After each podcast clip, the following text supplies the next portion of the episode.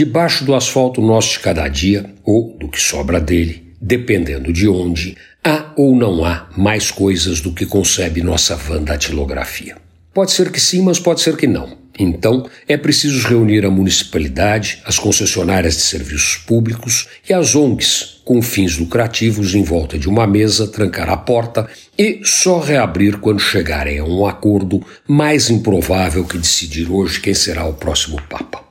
Em cima das ruas tem asfalto, ou deveria ter, o que não é uma certeza absoluta pelas mais variadas razões, com exceção da utilização de artefatos atômicos para explorar a pesca de sardinha nas águas do Tietê.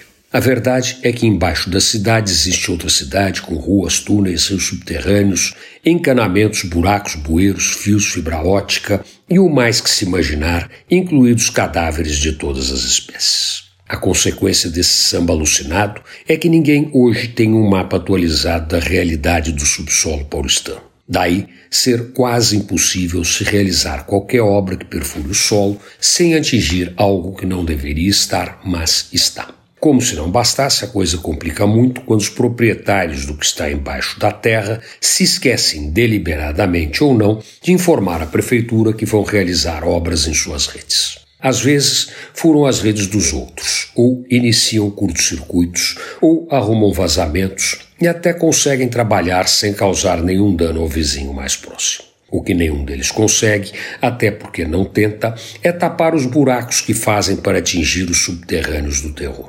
No anseio do lucro, o máximo que fazem é um remendo mal feito e com pouco asfalto que em pouco tempo reabre como uma cratera. Antônio Penteado Mendonça para a Rádio Dourado e crônicasdacidade.com.br.